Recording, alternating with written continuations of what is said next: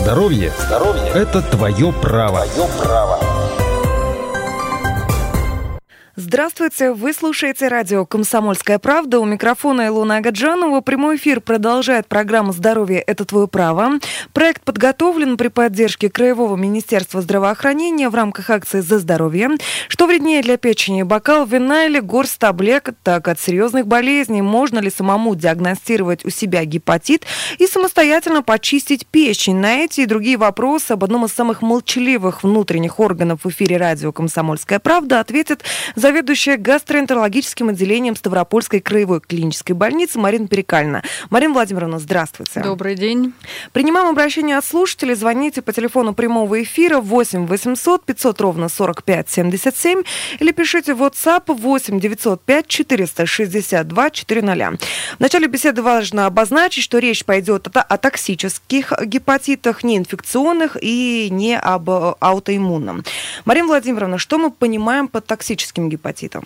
Ну, уже само название, да, токсический гепатит, угу. это патология печени, которая может быть, сразу оговорюсь, острая и хроническая, которая э, возникает под влиянием токсических веществ. Угу.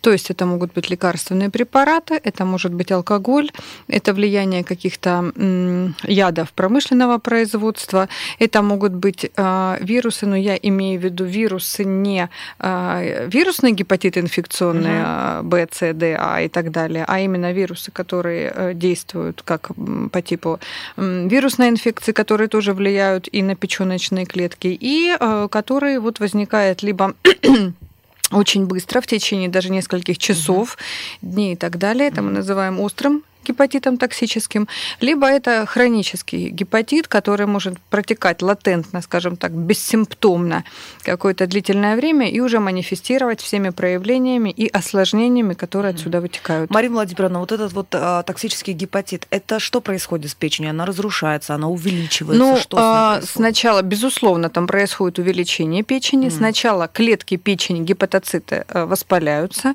затем при продолжающемся поступлении токсического агента, они а, погибают и, естественно, возникают уже циррозы и так далее, и так далее.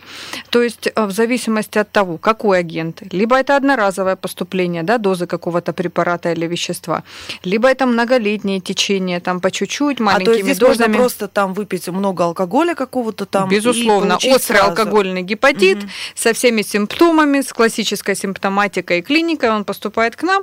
Если для человека это как бы первый раз, да, если у него хорошая иммунная система, у него нет проблем с желудочно-кишечным трактом, у него хороший иммунный ответ, при соответствующем лечении, быстрой помощи, при условии, что он не откладывает помощь, да, там пошли внутривенные инфузии, капельницы, сорбенты и так далее, гепатопротектора, мы его выводим из этого состояния, он извлекает из этого урок для себя и а, живет дальше э, обычной нормальной жизнью. Если это случается периодически, то здесь мы уже говорим о хроническом поражении печени, ну, и здесь уже, конечно, будут проблемы посложнее. Вот болезни печени, это навсегда? Вот ты получил эту хронику, и ты ее видишь? Или можно вылечить печень? И... Ну, смотрите, а, для того, чтобы определиться с хроникой, мы должны понимать, что этот процесс не менее полугода у пациента, то есть если это раз в течение месяца что-то случилось, это не значит, что он хронический. Если это продолжающееся а, ну, скажем так, или распивание, или прием препаратов, или на каком-то вредном производстве человек работает, да, и много лет. И только спустя а, какой-то промежуток времени длительный человек пожелтел, mm-hmm. или мы увидели уже не только печень увеличенную, но и селезенку, что говорит уже о проявлениях цирроза и так далее, можем, можем смело заявлять о том, что этот процесс хронический. Но для того, чтобы четко провести а, вот эту черту, грань между хроникой и острым, все-таки надо провести ряд обследований, исследований, собрать анамнез тщательно, вот, и даже, может быть, полечить, посмотреть, как пациент будет отвечать на лечение. И уже из этого делаем выводы.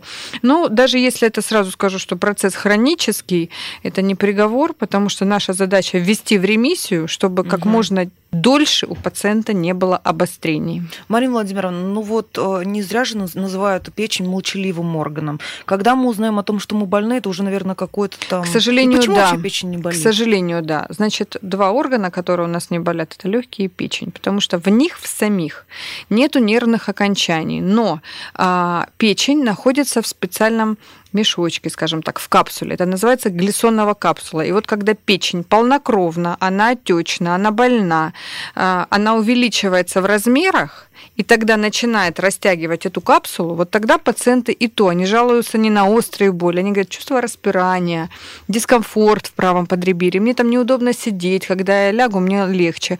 То есть каких-то вот таких выраженных болевых синдромов, как при панкреатитах, там, угу. язвах, при аппендицитах, нет, здесь не будет. И поэтому, поэтому многие не обращают на это внимания. Кто-то считает, ну, переел я там, что-то выпил не то. Угу. И к нам они поступают, к сожалению, на стадии желтухи, расчесов и так далее, и так далее. Ну, это вот какой период времени? Через полгода, через год болит? Или Никто вам тоже, не да? скажет. А, вплоть до того, что у нас были летальные исходы. К сожалению, это было один случай у нас, но это был, это была идиосинкразия у беременной пациентки к парацетамолу. Ей достаточно было выпить одну или две таблетки парацетамола в течение суток. Что такое идиосинкразия? Это полностью врожденная непереносимость. Mm. Она, естественно, об этом не знала. И, будучи беременной, она несколько раз приняла в течение там, суток или двое mm-hmm. парацетамол. Э, на подъем температуры при ОРВИ.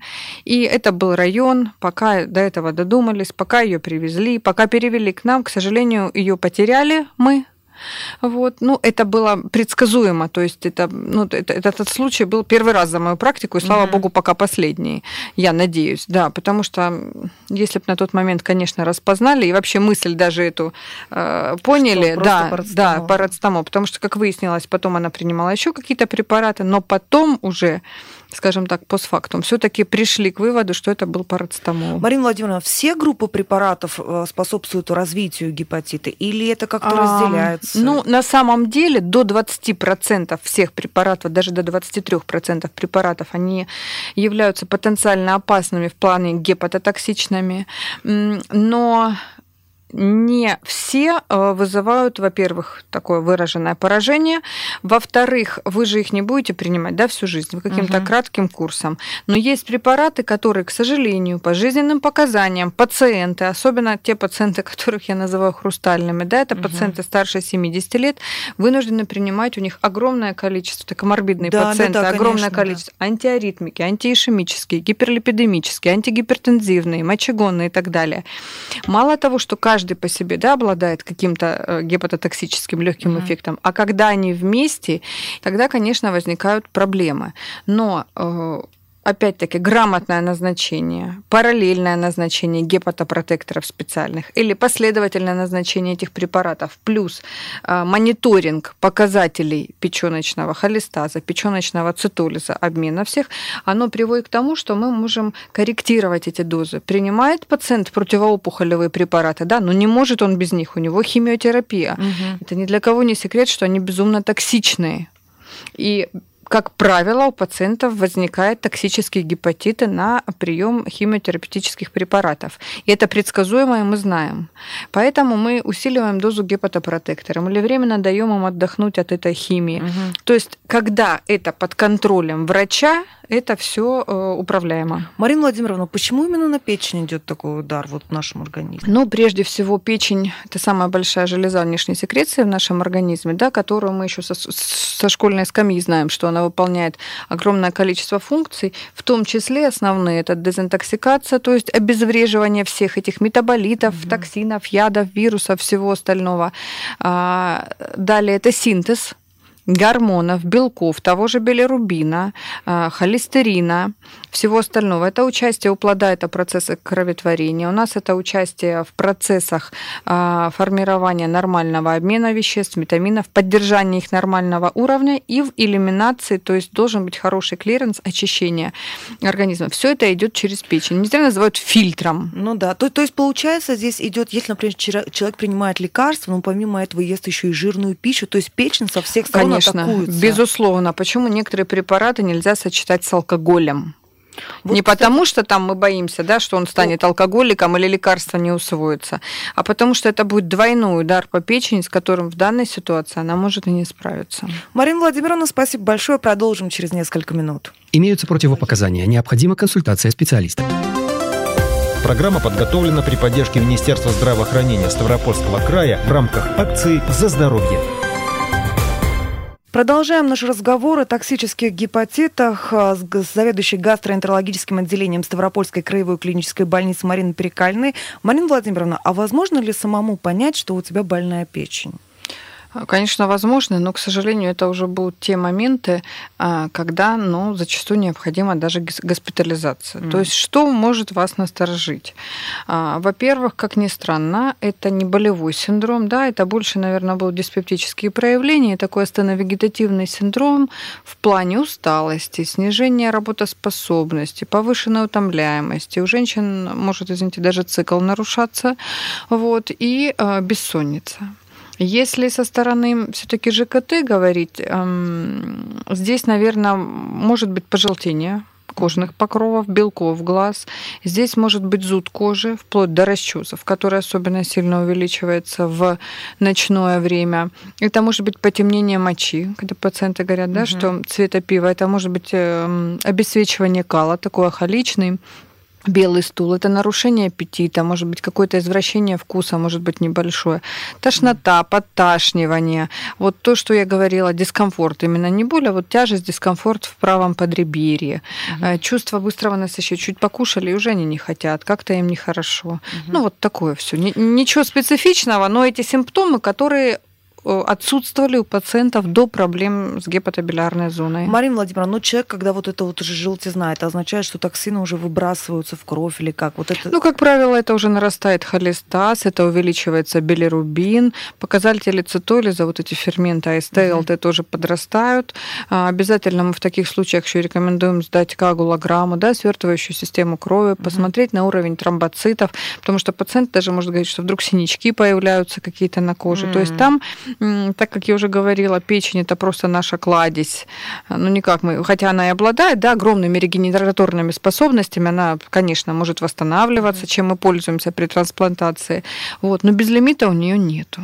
Поэтому надо, да. Да, Марина Владимировна, а можно ли составить а, портрет человека, у которого гарантированно будут проблемы с печенью? Даже не токсические. Нет, ну токсический. Может, давайте так. Ну или как вам удобно? Ну, смотрите, ну, грубо говоря, а, пациент. Но это не мужчина, не женщина, то есть как при каких? Это может быть и мужчина, и женщина. Угу. Ну, как правило, повышенного питания как правило, если это женщина, допустим, ну, допустим, она принимает длительное время оральные контрацептивы, при этом она работает без защитных средств или мастером маникюра, педикюра с лака, такими вот изделиями с лаками, угу. либо это парикмахер с длительным стажем, которая тоже долгое время использует агрессивные э, лаки, какие-то красители, растворители, угу. вот, которая, в принципе, не отказывается при этом от рюмочки другой э, периодически, которая подвергает себя инсоляции, которая инсоляция не... это... это частое пребывание на солнце, вот гипер, mm-hmm. да, просто инсоляция, скажем так, загар, mm-hmm. вот, которая в принципе, не планирует худеть и не обременена тяжелой физической нагрузкой. Вот, э, вот это, в принципе, наш пациент. даже если, у него, даже если у него не будет токсического гепатита стеата, гепатит, жировой гепатоз печени, ну, не алкогольная жировая угу. болезнь печени у нее обеспечена. А вот жировая болезнь печени, это от чего она бывает? А, жировая болезнь печени, это когда, ну, грубо говоря, да, так вот чуть примитивно скажу, чтобы не лезть в дебри, э, когда жировые клетки печени, гепатоциты, заменяются, э, ну, скажем так, на жировые э, клетки. Гепатоциты на адипоциты, на жировые клетки. Mm, то есть Печёночные это на... жир просто Это жир, который не нужен, который угу. превращает нашу печень, скажем так, вот если на разрезе. Смотрите, у нас печень должна быть такая лаковая, красивая, вот красочная. Угу а так она становится мраморная, вот как бы в беленьких, в таких э, жирненьких вкраплениях. Вот это уже стеатоз печени. И если это эм, просто вкрапление, без изменений показателей крови, мы можем увидеть только это по УЗИ. Уже мы приходим, УЗИ смотрит и говорит, о, у вас уже стеатоз, допустим, там чуть-чуть увеличена, эхогенность повышена, звукопроводимость понижена, там и так далее, и так далее. Но если при этом меняются показатели печёночных трансаминаз, подрастает АЛТ, изменяется там билирубинчик, еще что-то, мы уже говорим, что начинается стеатогепатит. И в зависимости от цифр угу. этих показателей угу. цитолиза, мы говорим, это высокая, умеренная или средняя активность.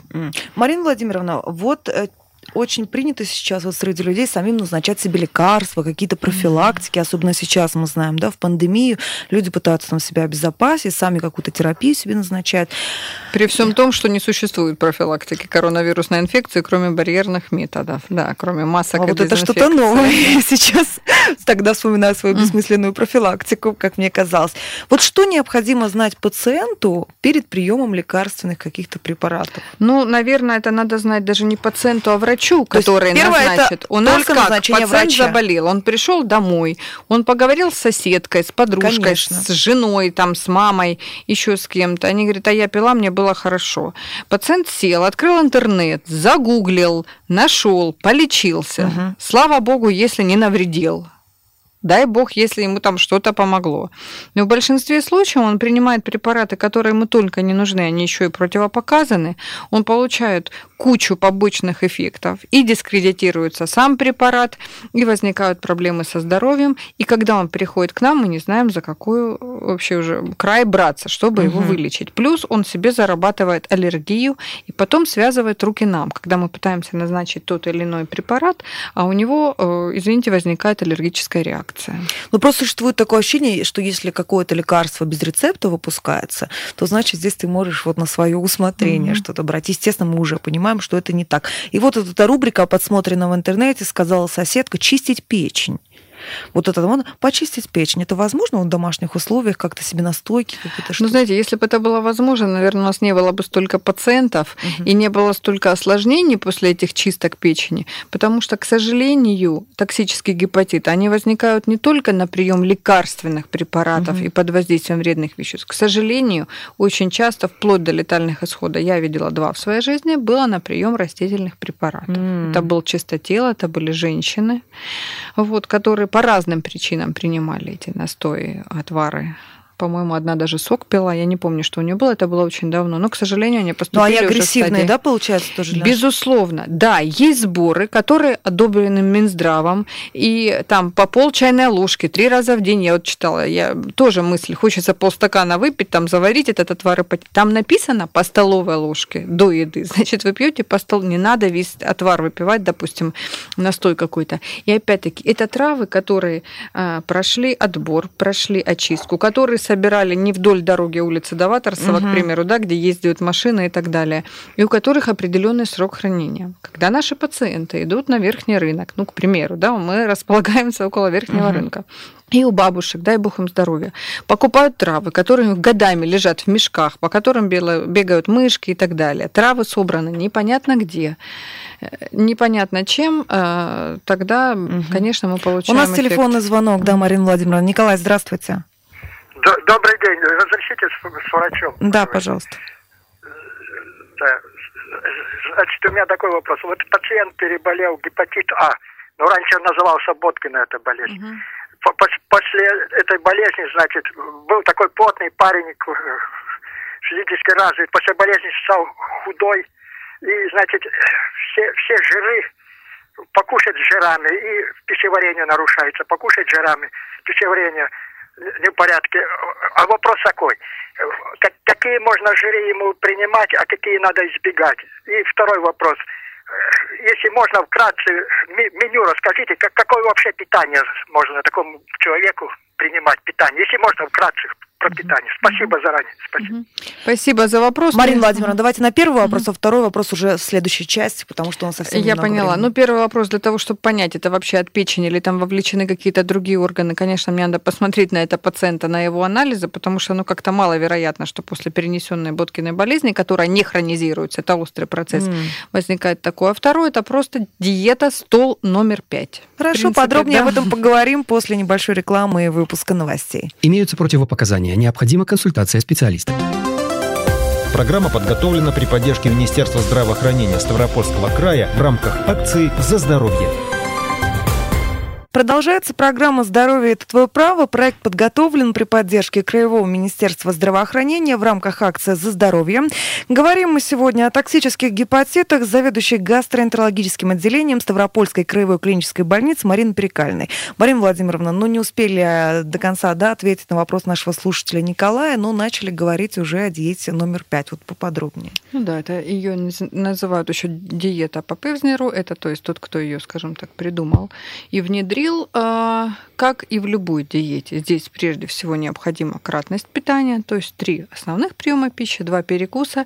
И, конечно, это диета, которая исключает все жирное, жареное, копченое, консервированное, а, сдобное, а, то, что вкусно, то, что нравится, это все исключается. Эта диета, она не значит, что вы на этой диете должны быть всю жизнь. Ну, хотя бы в периоды обострения, тем более, если у вас хроническое какое-то заболевание, ее надо придерживаться. То есть, если мы говорим о мясе, то здесь убирается жирная баранина, говядина, там, свинина, все более постные сорта. Марина Владимировна, а как профилактику можно эту диету номер пять проводить? Прекрасно. Особенно вот э, это вы будете, скажем так, получать эту диету, если вы поедете в санаторий. Угу. И вот по столам, когда вас диетолог рассаживает, да, врач, как раз они основываются на вот этих принципах. Пятое, первая, там, третья и так далее, и так далее. И вот это будет как профилактика и восстановление, это прекрасный выбор. Вот получается основной принцип диеты для печени это нет жареного. Жирно, жареное, очень сладкая. А, ну, сладкая в каком плане? Торт. Если вы съедите там кусочек маленькой шоколадки и выпьете чашечку кофе, ничего страшного не будет. Но если это будут литры какой-нибудь mm. кофеин содержащего напитка, колы и так далее, конечно, здесь вы уже получите ущерб для своего здоровья. А так, пожалуйста, зеленый чай, шиповник, морсы разные, просто вода минеральная без газов, mm-hmm. какие-то фрукты, овощи, ну, такие, которые, опять-таки, ну, не в огромных количествах вы это едите. Что-то отварное, что-то тушеное, пареное, просто запеченное. Это даст больше эффект. В этот момент печень, когда мы ее не нагружаем сильно, что она делает? Там восстанавливается а, потихонечку. Да, да, это как раз к слову о ее регенераторной функции. То есть она способна опять наращиваться конечно, или восстанавливаться, конечно. срастаться. Прекрасно. Таких органов у нас больше нет в Уникальные органы, вправду. Вот тут еще такой момент. Если мы говорим о диете, но э, в том лечебной, мы говорили о лечебной, лечебной диете, да. да. А, а вот эти вот модные новые радикальные диеты, когда человек сбрасывает вес, там, может быть, по, ну, по состоянию здоровья. Как это на нашей печени отражается? К сожалению, это большой стресс и, и для нас, и для печени. Я уже говорила в первой половине передачи о том, что э, огромное количество функций, в том числе да, синтез белков, э, различных гормонов происходит в печени. И когда нарушается вот это колораж. То есть что такое резкая диета? Э, от 500 до 800 килокалорий нам предлагают употреблять в сутки, чтобы угу. не поправиться. Это мало, да? Это очень мало. Да, ну, возможно, оно где-то будет оправдано, когда человеку что-то надо срочно сделать, может быть, чтобы там он, он огромный, безумно огромный, там он за 150 килограмм весит за глубоко, и у него уже подгибаются ноги, позвоночник, и эти 20 а, килограмм, допустим, они не сыграют своей роли. Угу. Но когда э, девушка красивая, молодая, ну, имеет небольшой лишний вес, и она садится на эту жесткую диету, вот этот жесткач сумасшедший, угу. и она за неделю худеет каждую неделю килограмм по 5. А сколько в неделю ну, нормально? Ну, 2-2,5 максимум. И когда это в месяц ну, уже так 10... Интересно, да? Да, 10-15 килограмм в месяц – это стресс для организма, это сбой всех функций систем, в том числе репродуктивных. Э, это стресс для печени. И э, подчеркну тот момент, что она же не все время будет сидеть на этой диете. Она же когда-то сорвется. Это А. Б. Она даже если не сорвется, она когда-то из нее выйдет. И не факт, что это будет постепенно.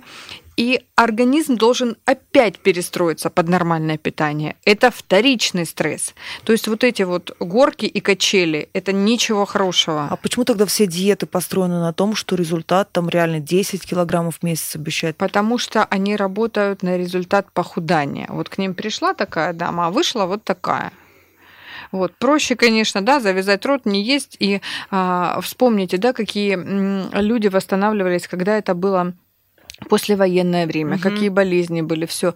Да, безусловно, излишний вес это большой, а, скажем так, фактор возникновения других заболеваний. На фоне избыточного веса сильнее прогрессируют все другие болезни. Даже, извините, тоже коронавирусная инфекция, когда человек тучный, это уже предиктор а, сахарного диабета второго типа, ожирения, артериальной гипертонии и так далее. Это очень плохо, я не спорю.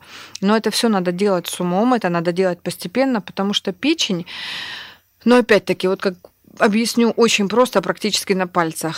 А, печень запоминает свой объем, допустим, mm. свой вес, свою структуру. И когда вы резко худеете, она теряет все то, что она долго хранила. Она к другому моменту, она уже подготавливается. И когда mm. вы бросаете диету, она начинает еще больше запасать на случай, если вы успеете, э, решите похудеть. Угу. Марина Владимировна, а вот заболевания печени, они чаще всего сопровождают вот связки с какими-то другими идут? Провоцируют другие заболевания, может, какие-то? Ну, очень часто, да. Э, особенно если это заболевание желудочно-кишечного тракта. Э, ну, как правило, это все-таки токсическое влияние огромного количества бесконтрольного приема препаратов или неправильного угу. приема, или ненужного приема. Как правило, это еще та патология, которая есть и со стороны сердца. У нас mm. есть даже кардиальные фиброзные, э, фиброз, кардиальный фиброз печени, застойная mm. печень печень, когда нарушается кровоток, и печень тоже страдает, есть проблемы. У нас есть ишемические заболевания, вот есть ишемическая болезнь сердца, да, и угу. так далее. Точно так же и печень подвергается ишемии. Да, ну, это тот орган, который, ну, мне кажется, взаимосвязан со всем и всегда, просто в той или иной степени. Марина Владимировна, а у детей бывают заболевания? Вот именно вот сейчас же очень много Конечно. детей с ожирением именно. Это Печень вообще бич. Тоже? Сейчас ожирение а, приняло характер эндемии, потому что в Европе сейчас 50% людей страдает избыточным весом, а, а из этих 50 30 это ожирение. Более того, это подростки и дети а, среднего школьного возраста. И мне очень печально, когда приходит мама на прием, и я же вижу в коридоре, да, ждет ее ребенок. Mm-hmm. И я понимаю, что тут не мамой надо заниматься, надо уже ребенка брать и вести к эндокринологу. Ну, mm-hmm. ребенок сидит с э, Марсом в руке, запивает это колой. Mm-hmm. Поэтому, ну, здесь надо с родителями, наверное, больше беседы проводить. Марина Владимировна, спасибо вам за этот разговор. На этом наш эфир завершается. Запись программы можете найти на сайте kp.ru. Имеются противопоказания. Необходима консультация специалиста. Программа подготовлена при поддержке Министерства здравоохранения Ставропольского края в рамках акции «За здоровье».